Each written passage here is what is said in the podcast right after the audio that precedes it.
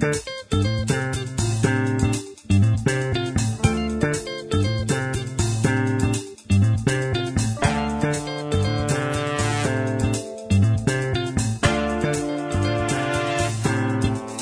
todos bem-vindos e bem-vindas a esta nova edição do Hoje Tem. Hoje Tem que retorna nessa temporada 2018, justamente agora que o primeiro trimestre entra em sua reta final, com o início das quartas de final dos estaduais, e nesse programa nós vamos debater especificamente o clássico das multidões de número 558, uma história gigantesca aí de Esporte Santa Cruz, que vai viver mais um capítulo e dessa vez literalmente um capítulo, porque é um duelo em jogo único dessa rivalidade que já tem mais de 100 anos. Até aqui, o retrospecto do confronto tem 231 vitórias do esporte, 159 empates e 167 vitórias do Santa Cruz. Números do nosso companheiro Cássio Zirpoli, que agora, a cada jogo, ele atualiza. Porém, esse recorte que eu acabei de dar, o recorte de todos os confrontos, quando a gente coloca e traz para um retrospecto mais recente, considerando apenas jogos decisivos, como vai ser o da noite dessa quarta-feira, esses números se invertem. A vantagem muda de lado, porque nessa década é, os dois clubes já se enfrentaram em oito confrontos de peso com peso de decisão. Desses oito confrontos, o Santa venceu cinco, incluindo as quatro finais. É, foram quatro finais de Campeonato Pernambucano entre os dois clubes nessa década. O Santa venceu 2011, 2012, 2013, né, aquela sequência de títulos, e venceu em 2016. Além disso, o tricolor também levou vantagem naqueles dois confrontos da Sul-Americana em 2016, os dois disputados na Arena, até com público baixíssimo, algo que fica uma mancha aí na história desse, desse clássico. E o esporte dessas oito partidas, dessas oito, dessas oito séries, séries decisivas, afinal essa vai ser a única é, que vai ter um único jogo, o Sport levou vantagem em três semifinais.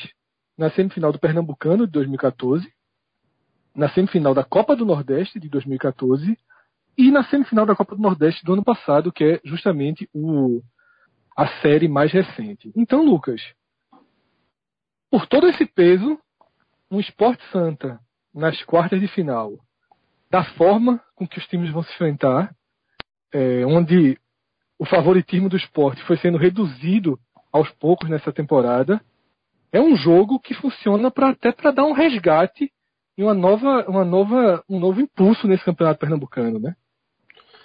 É, Fred, acho que sim, porque se a gente lembrar, né, da forma que terminou o campeonato pernambucano do ano passado, foi muito morgada, acho que a palavra é essa, né?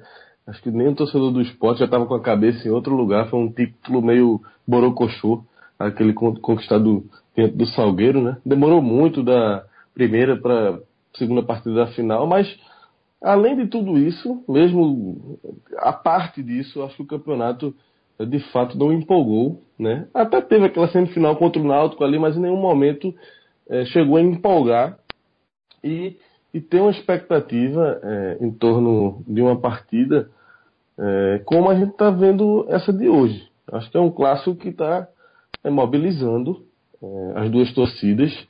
É, Cássio trouxe recentemente, um, fez um post sobre a audiência do, do clássico da semana passada, né? Aquele clássico que o último jogo da primeira fase que deu 40 pontos, né, de Ibope na, na Globo, um número de jogo de seleção brasileira, né, em Copa do Mundo. Então, assim, acho que existe um apelo diferente esse ano e acho que contribui o formato do Campeonato Pernambucano.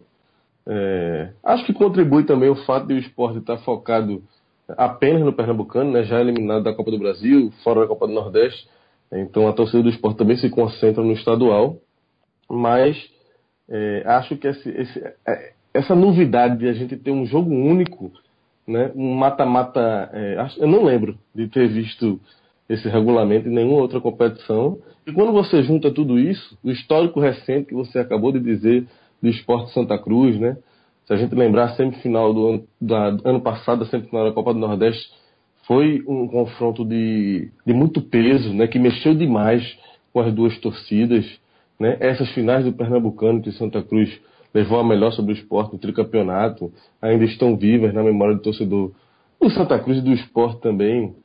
Né? Então, assim, são confrontos que, que apimentam e eu acho que o fato de ser jogo único, além de ser uma pimenta a mais e de mobilizar ainda mais as torcidas, eu acho que também traz um fator especial para esse jogo, que é o de equilibrar mais as forças. Né? Porque num jogo, como a gente sabe, pode acontecer tudo. Né? Se você tem duas partidas, talvez o time que é tecnicamente melhor tem mais vantagem. Né? Num jogo apenas, em apenas um jogo, fica uma situação mais equilibrada. Então acho que por tudo isso, o jogo de hoje tem um caráter especial, tem um apelo diferente. Ô Lucas, eu ainda acrescentaria, e isso é uma coisa meio surreal até, o que eu vou dizer aqui, que é o seguinte. A quase tragédia da última quarta-feira e tudo o que aconteceu depois dela, né, o posicionamento, para mim, equivocado dos dois representantes dos clubes, Tininho pelo lado de Santa Cruz e Guilherme Beltrão pelo lado do esporte, ambos colocando o fato né, em, em, na, dentro da gaveta deixando o fato como algo de menor importância e tentando extrair algum tipo de vantagem do acontecimento. O que a gente viu foram, foram as duas diretorias tentando usar aquele aquela péssima intervenção policial, que no fundo foi isso que aconteceu, e você não viu nem Tininho, nem Beltrão, nem nenhum outro dirigente fazendo críticas à PM. Tudo que eles tentaram fazer foi, de alguma forma, extrair vantagem. O Santa Cruz criticando muito a estrutura da Ilha do Retiro, é, numa tentativa clara de tentar, de buscar talvez levar o jogo para a arena, né, impedir a realização desse segundo confronto no estádio rubro-negro, e o esporte respondendo é, de forma meio irônica, meio debochada, de que a solução seria jogo de torcida única, ou seja, cada um esticou essa corda ao máximo, e a partir daí, torcedores foram na mesma onda dos seus dirigentes, vários, replicando esse, esse comportamento nas redes sociais e veio cortando esse, esse, esse aumento da rivalidade, veio cortando a história do árbitro, que já gerou um novo, uma nova divergência entre os dois clubes, novas provocações, e de novo é, um bloco de torcedores vai para as redes. Isso acaba, é o que estou dizendo, de forma transformando algo negativo numa chama para o jogo.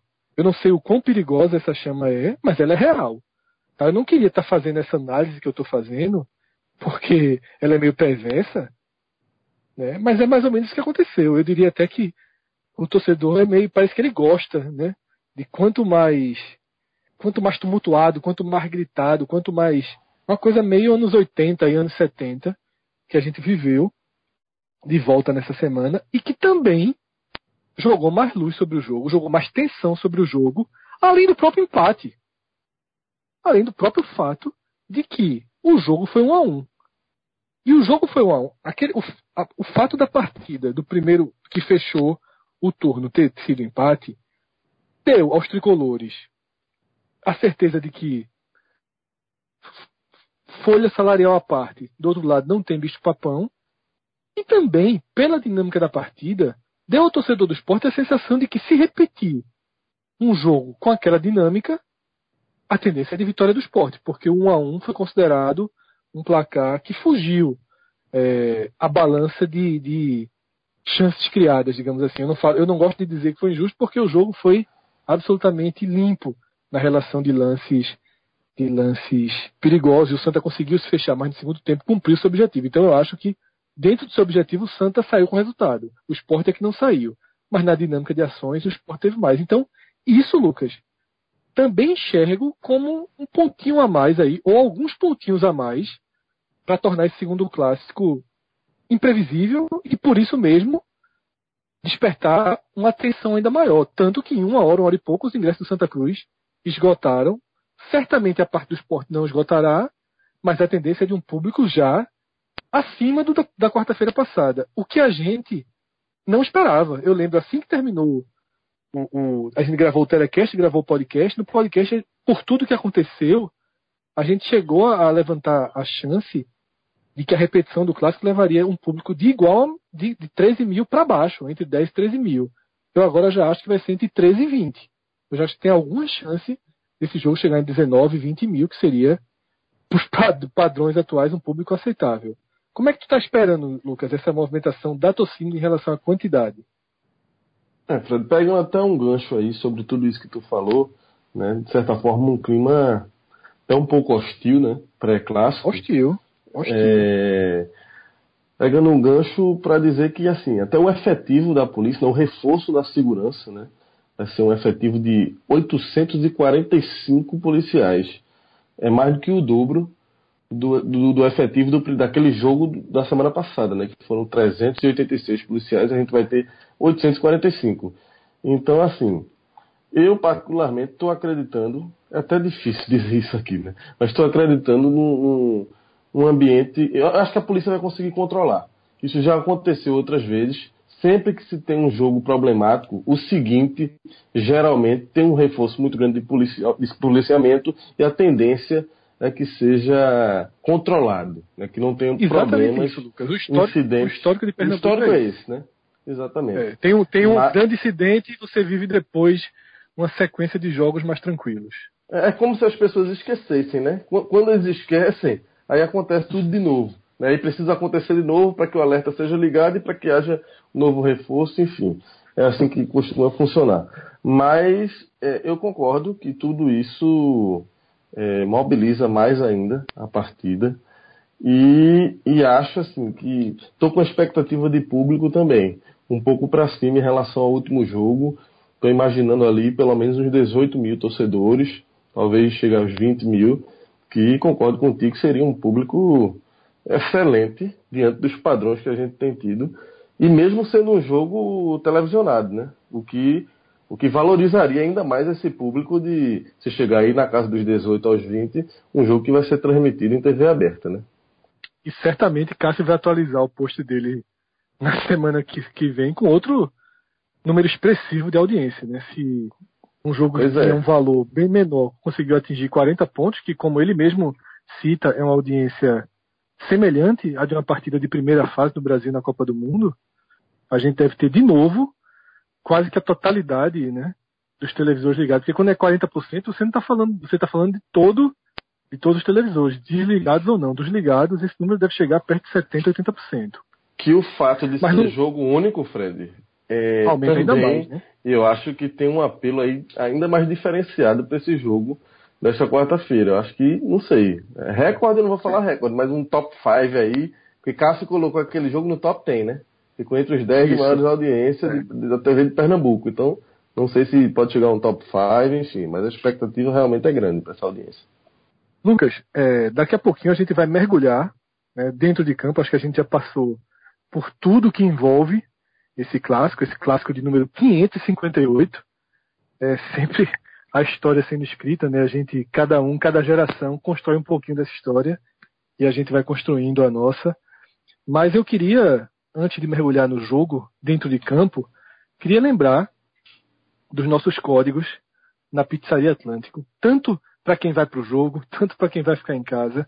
Quem vai para o jogo pode pedir antes de ir, guarda em casa, já janta antes de, de, de ir para o estádio e na volta guarda a outra metade da pizza. Ou a outra pizza, porque o código é tão vantajoso que vale a pena pedir duas. Faz e quem não for. Exatamente. Foi uma semana comendo pizza, né? Do mesmo sabor. ele, o cara é ele incapaz. Pega, ele pega a promoção das duas, o cara tá sozinho. Mas ele não abre não na promoção, não. Ele vai na promoção, pede as duas, come uma, praticamente como uma só, né? Praticamente, né? E a outra ele deixa para ir comendo ao longo da semana, devagarzinho. Só, ficar, é, só que ele é um robô, né? Ele pode pedir a pizza meio a meio, pode mudar o sabor da segunda, ele pede tudo calabresa. Mas nessa quarta-feira, a Pizzaria Atlântico já tem uma promoção. Se você entrar no site pizzariatlântico.com.br, você vai ver que algumas pizzas e vários pratos vão estar custando R$ 32,90. É, o, é a promoção deles. Pizza de mussarela, de calabresa, napolitana, pratos que para mim é, incluem um dos carros-chefe da casa, que é o frango à parmegiana. eu sempre digo isso no podcast, é o prato que eu costumo pedir, sempre pedir antes mesmo da, da nossa parceria. Dá para almoçar duas pessoas, se forçar um pouquinho, três pessoas. Esse prato está nessa promoção da Pizzaria Atlântica, é uma promoção de segunda a quarta. Custa R$ 32,90. Aí, você vai lá e quando for concluir sua compra, você coloca nosso código. Se você quiser receber em casa por delivery, você coloca o código Atlântico45. Você vai ter 20% de desconto no valor de toda a sua compra, da pizza, da coca, do prato, da sobremesa, do que você incluir, você vai ter 20% de desconto. Esse prato que custa 32 e pouco, já cai para algo em torno de 26, 27, eu não me lembro aqui de cabeça quanto fica. Mas lembro o valor da, do nosso segundo código, que é aquela opção. Você pede pelo site, compra pelo site, mas vai, vai retirar em um dos restaurantes da Pizzaria Atlântico. Aí você coloca o código PEGALEVE45, que é o código que o João sempre usa, e esse frango parmegiana nessa pizza sai por menos de 24 reais. 23 é alguma coisa. Porque você vai lá pegar em loco. Então, assim, é uma vantagem absurda. A gente costuma dizer que não existe nenhum PF, mais simples que seja no Recife, que duas pessoas, ou até três, comem por 23,60. E aí, isso é preço, isso, isso, é preço de oferta que tem por aí, Fred, em grandes é. redes de, de, fast food. É preço Exatamente. de oferta individual. Individual. Aqui comem bem, bem, duas pessoas sobrando. Uma terceira dá para dividir ali e também almoçar bem. Porque eu sempre, nunca aqui em casa, é, eu e minha esposa, a gente nunca comeu tudo tipo, chegou a hora do almoço. Nunca, nunca deu conta do que vem. Sempre sobra um pouquinho pro jantar, né? É uma tradição. Cássio, meu Deus do céu. Cássio é um. Vai, vai posicionando é, durante toda a semana. pizzariaatlântico.com.br, esses nossos códigos só valem para o site, tá? No iFood e nos outros aplicativos aí não funciona o código. Você precisa entrar no site e faz a compra pelo site. Lucas, vamos para o jogo. Eu já citei aqui de passagem que o esporte foi perdendo o favoritismo ao longo das suas 12 partidas no ano. O esporte não confirmou a superioridade técnica, a superioridade financeira e, para piorar, algo que a gente debateu na última edição do podcast, podcast 409. Inclusive, quem não escutou, aconselho a escutar. Assim que terminar esse Hoje Tem, você vai lá e ouve também. A gente debateu muito sobre o clássico, debateu sobre Nelson Nogueira, sobre a estrutura da Ilha do Retiro, aquela reclamação dos tricolores, sobre a fresta que, que aparece na, na arquibancada né, destinada à torcida visitante. Mas nesse podcast eu fiz a, a comparação do Santa Cruz em processo de construção e do esporte em processo de desconstrução. E citei como exemplo o fato de você chegar e pegar no Globo.com, no Super Esporte, em qualquer site, se você pegar últimas notícias do Santa Cruz, todas, todas são voltadas para o jogo, para o trabalho de Júnior Rocha, para os encaixes, para as probabilidades. É um clube que está vivendo a partida. Chega na decisão no seu melhor momento. Cheguei a, a, a fazer essa pergunta no podcast, a gente debateu sobre isso, e o treinador respondeu na coletiva que ele deu nessa terça-feira. Ele falou o seguinte: Estamos chegando às quartas de final do Campeonato Pernambucano, não no ideal que eu gostaria, mas acho que no ápice do que a gente conseguiu tirar dos atletas. Não quer dizer que está tudo certo, mas os 10 jogos sem perder que a gente vem mostram que os atletas evoluíram muito e adquiriram um nível de confiança muito grande e um nível de concentração também.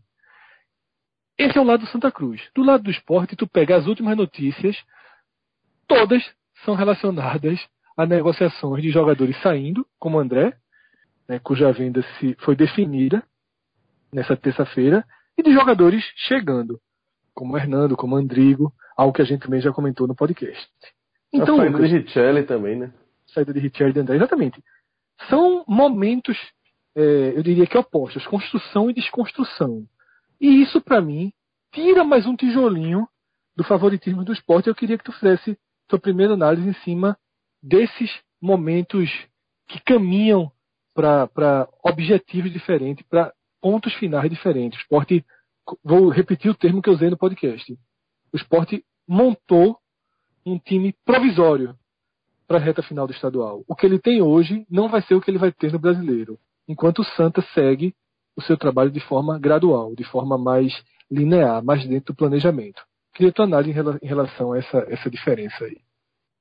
É, Fred, é inegável que o esporte é, divide as atenções com o noticiário, né, porque tem muito peso essa, esse processo de transferência de jogadores, porque são jogadores é, muito importantes. Né? É, eu acredito até que Nelson, com a experiência dele, que os jogadores consiga blindar o elenco do esporte de tudo isso. Mas é inevitável que o torcedor e que o, o esporte como clube esteja é, vivendo essa divisão de foco, né? Às vésperas de uma decisão, tendo que estar tratando de assunto, tendo que estar comentando e, e todo mundo falando dessas negociações. É, até porque é, são transferências de, de, jogadores tão importantes que hoje até dei uma tweetada nesse sentido, que eu acho que o esporte, de fato, agora ele começa a viver uma nova etapa, certo? quatro anos depois da chegada de Diego Souza, quando chegou ali junto com Ibson, né? aquela coisa dos medalhões, quando os medalhões começaram a chegar no esporte, depois veio André e, e, e Richelli crescendo também, então o esporte virou, acabou essa era de Diego Souza, Primeiro foi Diego Souza, depois agora com Richelli e com André juntos. Então, é realmente, depois de quase quatro anos, o esporte começa a, a viver uma nova etapa, uma nova era nessa sua trajetória centenária, né? Mas, Fred, ao mesmo tempo, é, eu acho que assim, o próprio Richelli já não vinha jogando há algum tempo e André também já vinha afastado. Então, por mais que o esporte esteja nesse processo de é, ainda de desconstrução, mas ao mesmo tempo ele já Nelson já começa a reconstruir o time e o time que vem jogando, ele já vem jogando, como eu falei há pouco, sem essas peças. Então, eu consigo notar, falei isso no podcast também, uma sinais de evolução do esporte. Demorou, demorou a acontecer, mas eu acho que nos três últimos jogos, né, sobretudo é, no último, acho que o Sport fez um jogo bem interessante na semana passada contra o Santa Cruz, é, diante das carências que o time ainda tem, sobretudo no setor ofensivo, mas eu acho que o esporte é, tem evoluído. Nelsinho demorou muito, eu mesmo critiquei bastante o início do trabalho do Nelsinho, mas eu acho que aos poucos ele consegue é, encontrar um caminho. Eu já vejo o Nelsinho com um caminho. O problema é que esse jogo tem um peso muito grande e o fato de ser jogo único, como eu falei lá no início do programa, ele equilibra essas forças, porque eu vejo o esporte como favorito, até pelo que nós vimos no clássico da semana passada, um esporte de ações dominantes dentro da partida, mas que não conseguiu traduzir isso em gol.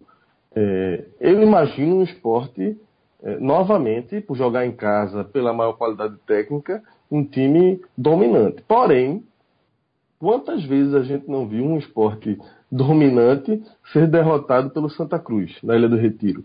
Se a gente for buscar naquele histórico que você leu aí no início do programa, quantas daquelas finais de Pernambucano o esporte não, não chegou a ter um domínio sobre o Santa Cruz, bombardear o Santa, o Thiago Cardoso fazer milagre de todo jeito, e o Santa Cruz ir lá e, pô, fazer um gol, fazer dois, achar um gol e ganhar o jogo.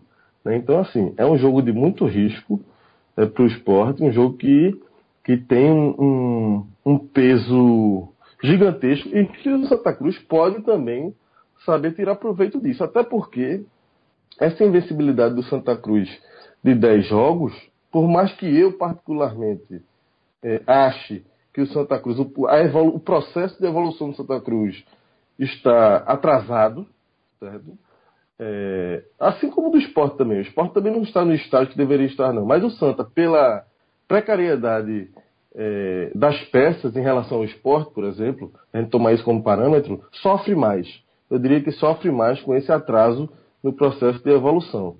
Mas, com tudo isso, mesmo sem, mesmo com o Júnior Rocha ainda meio perdido, mesmo sem ter encontrado, ter definido um padrão de jogo para o Santa Cruz seguro, firme, é, o fato de o Santa vir na invencibilidade, 10 jogos sem perder, é, jogos como esse, o último contra o CRB, que foi lá, arrancou um empate com o time misto, né? mesmo tendo segurado o esporte é, na ilha, e essa sequência inteira caleja o time. O Santa, aos pouquinhos, ele foi encorpando E eu também é, concordo que a evolução é, tá atrasada, mas aconteceu. O Santa hoje, é, minimamente, é, aconteceu. Ele é um time melhor hoje, o Santa Cruz, do que era há alguns, algumas semanas, há um mês atrás, por exemplo. Então, é, é um jogo que. aquela velha máxima, né, Fred? Você não precisa, que a gente escuta muito no tênis, né? A lei de Meligene. Você não precisa ser melhor do que seu adversário para vencê-lo, né? Você precisa ser melhor do que ele durante duas horas, durante uma hora e meia, né? No caso do futebol. Então acho que o Santa vai se apegar muito a isso e eu acho que dá moral. O fato dele não perder a 10 jogos, ele dá um, um, um resultados mais do que propriamente as atuações ele enche um time tricolor de moral para esse jogo e o histórico também. Acho que tem um pouquinho disso também, a mística de que o Santa Cruz jogar na Ilha do Retiro, um jogo decisivo contra o esporte, né? a forma que o Santa já conseguiu bater o esporte. Acho que todo esse enredo, o torcedor de Santa Cruz também se motiva, é tanto que os ingressos se evaporaram em, em apenas uma hora, né? E isso também é, apimenta o jogo. Acho que. Lucas. É, Fala, Fred. Um, um, um ponto que eu, que eu, ia falar, eu concordo com, com, toda a sua explanação, é o seguinte, nessa, o quanto esse peso do, do histórico recente do Santa Cruz de 10 e 10 jogos de invencibilidade, ainda que sejam seis empates e quatro derrotas, mas não perdeu. São 10 partidas entrando em campo sem perder, isso é muito importante. Seis empates, e quatro, quatro, vitórias, né? Isso, são quatro vitórias seis, seis, e seis empates. empates. O esporte perdeu na terceira, no terceiro jogo da temporada. Significa que já tem nove também sem perder. brincando, brincando, também é bem parecida, né? Porque o esporte perdeu do Náutico e depois não perdeu mais, né? Na, na, sua eliminação pro Ferroviário foi um 3 a 3 né? O, o, o jogo no, nos 90 minutos. Mas o que eu ia dizer é o seguinte: somado esse histórico recente do Santa com o histórico de decisões, sobretudo na Ilha do Retiro na década, fazem com que cada minuto, cada minutinho que for passando, com placar em 0 a 0 ou em condição de, de, igualdade, isso multiplique se o Santa Cruz abrir 1 a 0 cada minutinho que for passando, mas eu vou, eu vou focar no 0 a 0 Cada minuto vai aumentando a pressão sobre o esporte. Cada minuto vai deixando o esporte mais vulnerável e o Santa mais confiante. Porque a pressão é muito desigual dos dois lados. O Santa ser eliminado para o esporte, num ano que o Santa Cruz está na terceira divisão, com, fora de casa, num jogo único, não, não abala. Assim, o Santa não, não vai sair do eixo se o Santa perder esse jogo nessa quarta-feira. Não sai do eixo. O trabalho de Júnior Rocha segue, o ano segue o seu curso. Ok, não deu, perdemos para um clube de Série A, de maior investimento na casa dele, ok, pagamos o preço de ter feito uma primeira fase ruim e ter classificado em sexto. Mas se o esporte não passa, o esporte vai ficar com um mês de inatividade dentro de uma temporada que já vai ter outro mês parado, porque na Copa do Mundo os times de Série A não jogam. Eu acho que seria algo inédito na história recente do esporte. É um clube que já está com problemas financeiros, essa, essa venda de André pode equacionar um pouco, tem uma parte do dinheiro de Diego Souza para entrar, uma antecipação da cota da Globo que também ainda não caiu, mas o esporte sofre, de, sofre no aspecto financeiro. E você passar um mês sem jogar, eu arrisco até dizer, Lucas, que se no Santa Cruz uma eliminação não tira o trabalho do eixo, no esporte pode sobrar, inclusive, para Nelson Batista, né? Que ainda que venha encaixando o time, seriam duas eliminações dentro de casa que a gente não pode considerar como aceitáveis, né? Uma já passou, uma já já, já ficou para trás. Uma segunda seria um, uma porrada muito grande para essa altura da, da temporada, né? Seria. Eu, eu concordo totalmente com essa visão. Acho que Nelsinho e quando até fiz esse exercício de pô, olhei para os dois treinadores, né, para o cenário dos dois treinadores antes do jogo e parece muito claro e cristalino que tem um peso muito maior para Nelsinho. Esse clássico, correndo o risco, sim, de, em caso de uma eliminação do esporte, é, custar o cargo. Né? Por mais que é, eu tenha dito aí há pouco tempo que ele parece encontrar o time, ele, e ele tem dito isso, né? Ele vem reforçando isso, que ele, mesmo com a falta de resultados, né? O Sport empatou contra o Salgueiro, empatou contra o Santa Cruz, mas o futebol tá melhor. O Sport vinha muito mal, realmente. Se a gente lembrar das partidas do Sport até algumas semanas atrás, né? Realmente é, é, era, chegou a ser um futebol deprimente. E o Sport vem conseguindo é, evoluir. Mas não é suficiente, pelo menos na minha visão, para, em caso de eliminação, o trabalho de Nelson se manter é, seguro. É, não estou dizendo aqui que ele vai ser demitido, mas eu acho que ele chega pressionado. Acho que tem um sério risco, sim, de, em caso de eliminação, ele perder o cargo. É, até porque vai faltar um mês para o Campeonato Brasileiro. Todo mundo sabe que ele não é uma unanimidade no esporte. E, enfim, acho que é um jogo de. Acho, e acho que o próprio Nelson sabe disso. Ele sabe o caráter decisivo que tem esse jogo para ele contra o Santa Cruz. Já mudou direção, já mudaram os jogadores. Todos os olhos se voltariam para ele em caso acho, de eliminação. Porque, porque, porque Lucas, seria uma pancada vejo, muito forte, Fred. Seria uma pancada eu não muito vejo forte. Como, e eu acho que no caso do esporte, no caso do Santa, existem 99 de 100 roteiros possíveis, eu acho que existem 98 que o Santa cai de pé. Desconsiderando a possibilidade que eu não vejo como grande, na verdade eu não vejo nem como média, de uma goleada histórica, todos os outros roteiros que a gente possa pensar de eliminação do Santa, o Santa cai de pé, como a gente falou. No caso do esporte, pela perspectiva, pelos salários, por tudo que a gente fala desde de, de o primeiro programa do ano. Por só ter isso para disputar. É, não tem como. Como é que o esporte sai de pé? Me diz assim, que roteiro do jogo o esporte sairia de cabeça erguida? Não tem. Não tem. Nem com a arbitragem errando. Nem se a arbitragem errar. Se, o jogo for 1x0 pro Santa Cruz, com um erro de Nielsen, não compensa. Porque o esporte não pode não fazer um gol no Santa Cruz. O esporte com tralalá de folha salarial. O esporte com, com tendo com, com a soberba é, plantada pelo seu próprio presidente. No, eu diria no mais, discurso. Eu diria mais. O esporte não pode, sobretudo, ser eliminado. É, quando a gente diz não, não pode, é, é, é assim, a obrigação está em cima do esporte, né? Ser eliminado numa, numa, numa fase de quartas de final do Campeonato Pernambucano. Né? Porque, o, porque o esporte está enfrentando o Santa Cruz porque ele foi incompetente na primeira fase. Né? Já pensou esporte... histórico terminar o ano sexto? Em 2018, o esporte na pois Série é. A, o único clube na Série A, sem adversários na Série B, foi sexto. Quinto, é por isso, sétimo, é por isso, é por isso que eu digo que a pancada é muito grande, caso de eliminação. Ele pode, Porque... se, ele, se ele for eliminado, ele pode terminar de quinto a sétimo. Pois é o esporte é, ficou, ficou fora das duas primeiras posições, o que não estava no script. Né? Então ele, ele foi, foi, para o. Exato. Vai para um jogo.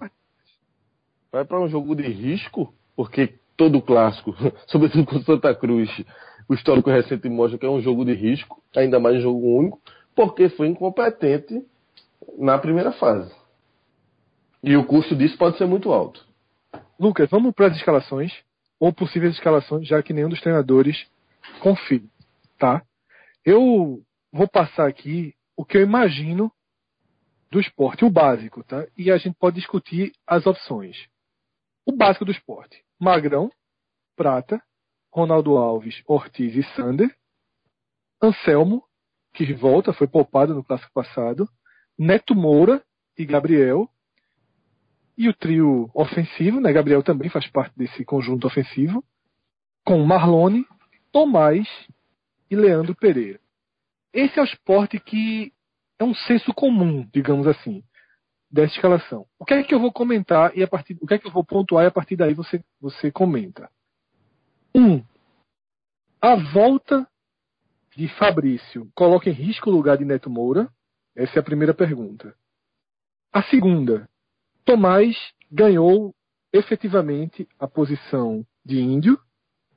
E a terceira é, com Rogério recuperado Rogério, o ideal é Rogério entrar de frente, barra no lugar de quem, ou guarda para o segundo tempo, já que ele não vem numa sequência de, de, jogos. Então eu queria que, a partir dessas três perguntas, você fizesse aí seu, seu comentário sobre a escalação. Eu acho que ele não mexe em Neto Moura. Acho que Neto Moura fez um bom jogo. Não acho que Fabrício ganha essa vaga, até porque essa evolução do esporte coincide com, coincide com o retorno de Neto Moura ao time. É, acho que encaixou bem, sobretudo com o Gabriel ali pelo meio. Tem esse reforço de, tem o reforço de Anselmo que é muito importante e eu acho que contribui ainda mais para Neto Moura a volta de Anselmo, que é um cão de guarda ali, né? É, acho que Tomás sim vai ser titular, não tem cabimento ele escalar Índio. Ele tirou Índio com 20 minutos no clássico passado e Tomás entrou, fez um golaço, enfim. Não tem nenhum motivo para Índio ser titular nesse jogo. É, talvez o que poderia ser uma, uma, possibilidade era ele, se Tomás não fosse titular, ele colocar Rogério, por exemplo, aberto, né? não Índio, mas Rogério, e segurar Tomás. Mas eu acho que ele vai de Tomás. E Rogério poderia brigar aí com essa vaga com Leandro Pereira. Mas é, na cabeça de Nelsinho, eu acho que ele mantém Leandro Pereira. Se eu fosse o treinador, eu, dependendo, tem que ver como é que tá as condições de Rogério. Mas se vai pro jogo, é, é porque tá ok para mim. É, diante da praticamente nulidade de Leandro Pereira, eu acho que Rogério seria uma, uma opção interessante para começar o jogo. Mesmo ali como, como centroavante, eu acho que Rogério é um jogador mais perigoso do que Leandro Pereira. Mas aí eu acredito que com a cabeça de Nelson, eu acho que ele vai ser conservador, eu acho que ele mantém Leandro e guarda Rogério. Lucas, eu assino embaixo da sua análise. É, para mim, iria. Minha formação ofensiva seria com Gabriel Marlone, Tomás e Rogério. E reforço que para mim o melhor esporte que eu vi jogar esse ano foi o time que fez 3 a 0 no Ferroviário do Ceará e esse e esse e os gols começaram a sair, as chances de gol começaram a surgir quando Leandro Pereira se machucou na placa de publicidade e Rogério substituiu. Então, daquela lembrança, eu puxo o melhor recorte do esporte, mas também tenho dúvidas se vai ser utilizado para começo de partida. Talvez Nelsinho dê uma, uma chance final aí para Leandro Pereira. E antes de passar para Santa Cruz, vou, vou é, expor aqui uma, uma situação que chegou a ser discutida nessa, nessa terça-feira, de que André, antes da proposta final do Grêmio, ele estava sendo cogitado para disputar a partida, estava inclusive concentrado quando, quando, sua, quando sua situação foi resolvida e havia ainda impasse, né? Isso foi, foi revelado nos bastidores, e que tinha uma chance, sim, de André começar, inclusive, como titular contra o Santa Cruz, mas o, o dinheiro e, e, todo o embrólio levaram a, a, a, que a situação fosse resolvida como se esperava, justamente com a ida dele para Porto Alegre. Saindo do esporte e passando para o Santa, fez dois treinos fechados na semana, o que aumenta a dúvida sobre o time. Mas eu diria que essa dúvida ela passa por dois a três jogadores, Lucas. Eu vou ler aqui a escalação que o Super Sport está trazendo, tá? É uma escalação considerando que ninguém está machucado, certo? Que está todo mundo em condições de ir para a partida. Essa escalação seria Thiago Machovski no gol, Vitor, Augusto Silva, Genilson e Ávila. No meio de campo, Jorginho, Luiz Otávio e Daniel Sobralense. E no ataque, Fabinho Alves, Robinho e Éricles. Na entrevista coletiva, Júnior Rocha informou que Éricles está com um problema, um, um, uma dor crônica no pubis e seria dúvida para a partida. Minha interpretação. Eu acho que se ele fosse dúvida, o treinador não falaria.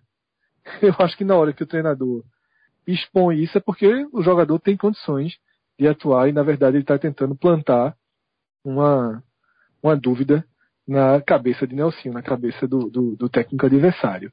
Mas, fazendo a mesma coisa que a gente fez com o esporte, os pontos de interrogação aí, Lucas, são se Ávila realmente tem condições, caso não tenha, entra Paulo Henrique, se Éricles tem condições, E se não tiver, o treinador disse que poderia utilizar Daniel Sobralense e Arthur no time, com Arthur entrando no lugar de Ericles, ou com Arthur entrando no lugar de Ericles, e existe uma terceira dúvida que é se Ericles tiver tudo ok, com o meia que está jogando no ataque no Santa e deu o passe que resolveu o jogo para o tricolor na ilha, para mim existiria uma dúvida se ele começaria com Daniel ou com Arthur.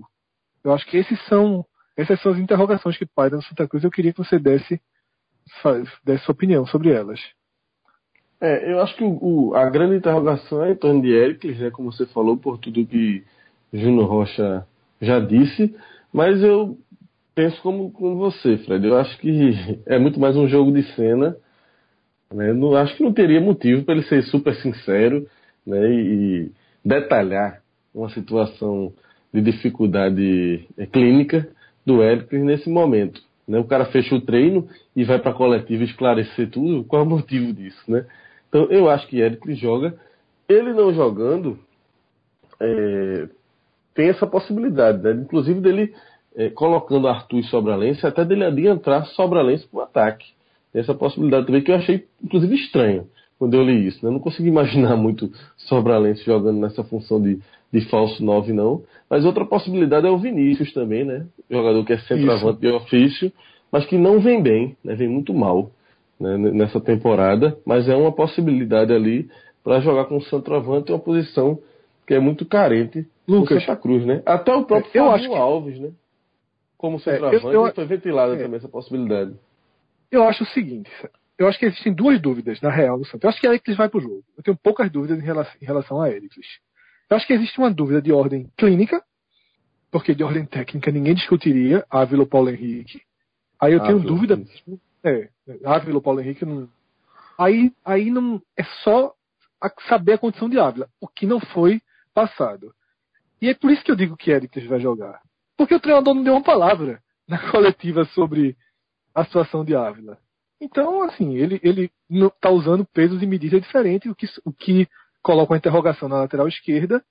Mas, para mim, a única dúvida de aspecto técnico é Daniel ou Arthur no meio. É Sobralense ou Arthur no meio. E eu acredito que ele vai de Arthur. Essa é a maior dúvida. Com certeza. Eu acredito que ele vai de Arthur. E eu iria de Arthur. Eu acho que o Sobralense não está merecendo a chance para esse jogo, não. É, eu concordo, concordo. Acho que Arthur voltou, voltou bem contra o CRB. Né? As melhores Santa dos, as melhores chances do Santa Cruz tirando o gol no empate contra o CRB, é, ele participou, né? Ele, ele foi um cara que conseguiu dar uma dinâmica e Sobralense vem mal, né? O próprio Arthur já oscilou, mas se você for pegar até agora na temporada, o saldo Quem? de, so, de Sobralense e de Arthur, Arthur leva vantagem. Né? Isso. Arthur e fez alguns bons jogos. É se esse é o jogo da temporada até aqui, tem que ir quem fez, não quem não fez. É, há quem cogite. É, só lembrando que Júnior Rocha até lembrou isso na, na entrevista. Eu não estava nem lembrando disso, que os dois chegaram a jogar juntos naquele jogo contra o Confiança. Aí, é, né? é, eu acho na que a única chance seria Cruz. que Eric não jogasse, mas aí é, não, não, não, não, vejo não vejo essa. É, isso para mim é de novo de novo. Bravata. É, é, alegoria tem, de coletivo. É, tem, tem uma outra possibilidade ainda, mas que eu também vejo. Acho muito pequena. Três mas, assim, né? É ele colocar Leandro Salino, né? Que é um cara é, que. Também não acredito. Assim, eu também não. Ele elogiou, né? na verdade, o time que jogou lá em, em, em Maceió, né? Foi um time misto que arrancou um resultado importante.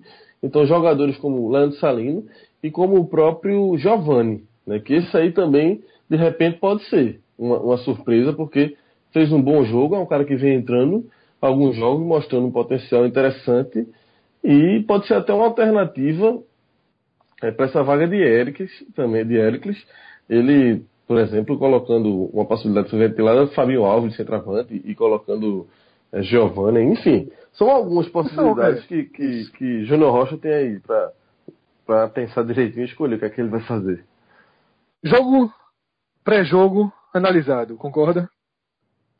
Analisado, eu só queria fazer uma correção aqui do que eu falei.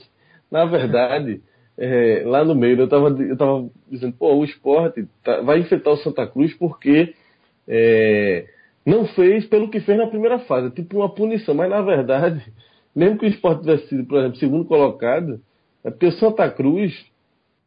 É porque se o esporte Cruz... vencesse o Santa, seria, seria primeiro e oitavo, né? Pois é, exatamente. Também. Isso é. bate também numa coisa que acabou passando, é que o Santa Cruz foi muito mal na primeira fase. É, eu cheguei, ganhou dois jogos. Isso, é. é. Né? O Santa ganhou dois jogos na primeira fase. Então, assim. Mas ainda assim. É, é uma punição é, por É uma punição por dois, exatamente. É uma punição por dois. Se resolvam agora, né? Exatamente. Valeu, Lucas. A gente se reencontra. Já vamos deixar aqui agendado no telecast. Fizemos o hábito do jogo, faremos o pós-jogo também. Grande abraço a todos, obrigado pela escolha e a gente se encontra na programação do podcast 45 Minutos. Forte abraço, tchau, tchau. Valeu, Fred.